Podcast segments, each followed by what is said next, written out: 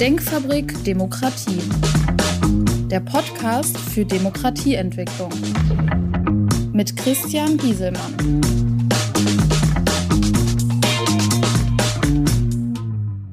Hallo, mein Name ist Christian Gieselmann. Ich beschäftige mich mit Politik, Wirtschaft und Gesellschaft unter dem Aspekt Haltung und Verantwortung. Die Sicht eines Ingenieurs auf die Themen der Zeit mit der Intention, Lösungswege aufzuzeigen. In meiner letzten Folge habe ich gesprochen, welche Dienstleistungen sollte man automatisieren. Dabei habe ich mich über die Widerstände eingelassen. Mein Thema heute, der automatisierte Supermarkt. Hierzu eine Einleitung. Den Verkaufsprozess zu automatisieren ist nichts Neues. Früher wurde die Ware hinter dem Tresen aufbewahrt und dem Kunden gereicht oder abgefüllt.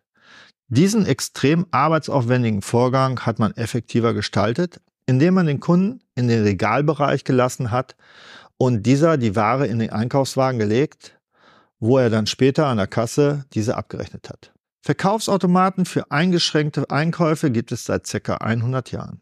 Die Belieferung mit Lebensmitteln über telefonische Bestellungen per Fax oder in den letzten Jahren per Internet hat sie etabliert, damit mittels Lieferdienst diese zugestellt werden. Der Hauptumsatz, wo die Leute einkaufen, bleibt der Supermarkt. Hier hat es auch eine Differenzierung vor Jahrzehnten schon gegeben. Der Discount hat die Warenausgabe rationalisiert, indem die meisten Waren nicht ausgepackt werden, sondern direkt per Palette in den Verkaufsraum verbracht werden, ohne diese auszupacken. Die Abrechnung an der Kasse wurde optimiert, indem der Kunde seine Waren auf das Warenband legt und der Kassierer den Preis in die Kasse eingab. Diese Eingabe wurde durch ein Barcode-System ersetzt, in dem der Artikel einen eindeutigen Code aufgedruckt bekommen hat und der Preis im Kassensystem hinterlegt wurde. Mittels Qualitätskontrolle des Aufdrucks in der Produktion muss der Kassierer diesen Artikel nur einmal über den Scanner führen. Dies ist im Moment der Status des Verkaufsprozesses bei den meisten Lebensmittelhändlern. Welche Techniken sind eingeführt und haben sich noch nicht überall durchgesetzt? Mit der Einführung des Barcode-Systems wurde die einzelne Ware nicht mehr mit einem Preisschild ausgestattet, sondern am Regal wurde stellvertretend ein Preisschild angebracht mit der Bezeichnung des Artikels meistens als Papierschild. Bei Preisänderungen oder Wechsel des Artikels an der Stelle musste immer ein neues Papierschild angebracht werden. Damit dies nicht mehr händisch geändert werden muss, gibt es elektronische Preisschilder. Diese können teilweise sogar zentral per Software-Update im Preis- und Artikelbeschreibung geändert werden. Diese Technik wird dort eingesetzt, wo der Preis oder die Artikel häufig wechseln. Automatikkassen in Form von Eigenabrechnung, in dem aus dem Einkaufskorb einzeln die Produkte eingescannt werden und dann in die Einkaufstasche abgelegt werden, wurden in den letzten Jahren etabliert. Eine Bezahlung findet per Kreditkarte oder EC-Karte statt. Sicherheitsmechanismen gegen Diebstahl sind integriert und funktionieren rudimentär. Letztendlich gibt es diese Technik auch schon seit vielen Jahren und die installierten Stückzahlen bleiben weit hinter den prognostizierten Installationen zurück.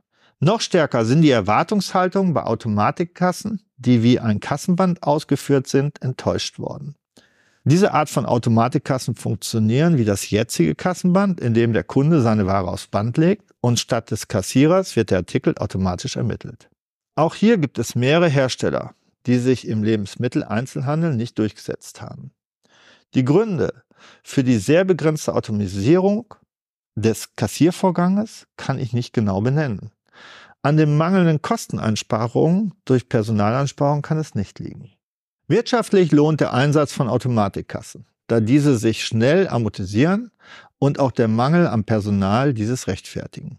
Ich vermute, dass die Inventurdifferenzen doch zu groß sind und die erhöhten Ladendiebstähle an diesen personallosen Warenabrechnungen bisher scheiterten. Die begrenzte Videoüberwachung schließt diese Lücke nicht. Warum nicht gleich einen Supermarkt betreiben, der ohne Personal auskommt? Dies gibt es im begrenzten Umfang schon. Containergroße Standalone-Lösungen, die auf einen Platz gestellt werden und völlig autonom arbeiten, ohne Personal. Zugang per Kundenkarte oder EC bzw. Kreditkarte, videoüberwacht und mit einem sehr begrenzten Warenangebot. Meistens in Bereichen, wo es keine Einkaufsmöglichkeiten in der Nähe gibt. betrieben in der Regel durch einen lokalen Lebensmittelhändler als zusätzliche Ladenfläche, nicht direkt beim Hauptgeschäft. Alle großen Handelsketten haben in diesem Bereich schon experimentiert. Die großen amerikanischen Tech-Konzerne wie zum Beispiel Microsoft haben dazu Konzepte mit Technik erstellt. Umgesetzt wurden diese im nennenswerten Größenordnung, zumindest in Deutschland nicht. Was fehlt, um einen praktischen, personallosen Supermarkt als Vollsortimenter zu betreiben? Eigentlich nichts. Aber die Details in der Technik müssen noch umgesetzt werden. Vorhanden ist das bargeldlose Bezahlen. Die Videoüberwachung auch mit automatisierter Videoanalyse sowie die Selbstscannerkassen. Aber die Systeme sind als Gesamtsystem nicht perfekt aufeinander abgestimmt. Eine Durchgängigkeit der Daten vom Betreten des Marktes mit Identifikation des Kunden und der Deep Learning Analyse, ob der Kunde sich korrekt verhält und die Ware in den Warenkorb legt, wenn er diese aus dem Regal nimmt, bis hin zum Abrechnen an der personallosen Kasse muss in dem gesamten Komplexität umgesetzt werden. Dies alles sind hohe Investitionskosten, die sich rechnen müssen und letztendlich ein Konzept benötigen, was auch vom Kunden akzeptiert werden muss. Gibt es Automatisierungsansätze beim Supermarkt, die als Zwischenlösung eine Personalentlastung bringen? Das Nachräumen der Ware ist eine wichtige Tätigkeit, die sein muss und in der Regel während der Ladenöffnungszeiten stattfindet. Allerdings werden dabei häufig die Gänge zugestellt. Hier wird gerne auf externe Dienstleister zurückgegriffen. Primär werden hier dann Aushilfskräfte temporär eingesetzt. Was geht zu verbessern? Zum einen gibt es Konzepte, komplette Rollregale befüllt in den Laden zu rollen. Auch das Abscannen der Regale mittels Roboter, was noch nachgefüllt werden muss, gibt es schon. Viele Handelsketten bieten einen Abholservice an, beziehungsweise einen Auslieferungsdienst. Die Bestellungen per Internet funktionieren schon gut. Die manuelle Kommissionierung mittels Personals bedeutet Aufwand. Eine Robotik, die dies umsetzen kann, wäre sicherlich eine Erleichterung, besonders da diese dann in den Nachtstunden das Ganze durchführen könnte. Mein Fazit. Den Verkaufsprozess im Lebensmitteleinzelhandel weiter zu automatisieren, wird Personalengpässe verhindern für die Zukunft. Arbeitsplätze werden dadurch nicht gefährdet. Wir werden in Deutschland weiterhin niedrige Lebensmittelpreise haben. Das Gespräch an der Supermarktkasse ist sowieso heute schon nicht mehr möglich, da die nächsten schon in der Schlange stehen. Das Schlange stehen kann in Zukunft mit mehr Automatikkassen komplett entfallen. Wenn es wichtig ist, mit dem Kunden in Kontakt zu kommen, dann kann dies mittels Warenpräsentation durch den Händler stattfinden. Dies ist ein Beispiel, wie Veränderungen positiv zu gestalten sind. Mein Ausblick? Welche Dienstleistungen sollte man noch automatisieren? Dies werde ich in der nächsten Folge an weiteren Beispielen aufzeigen. Ich bedanke mich, freue mich für ernst gemeinte Rückmeldungen, Kontakt über meine Shownotes, Ihr Christian Giesemann.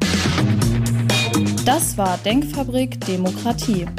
Feedback per Mail oder auf www.denkfabrik-demokratie.de.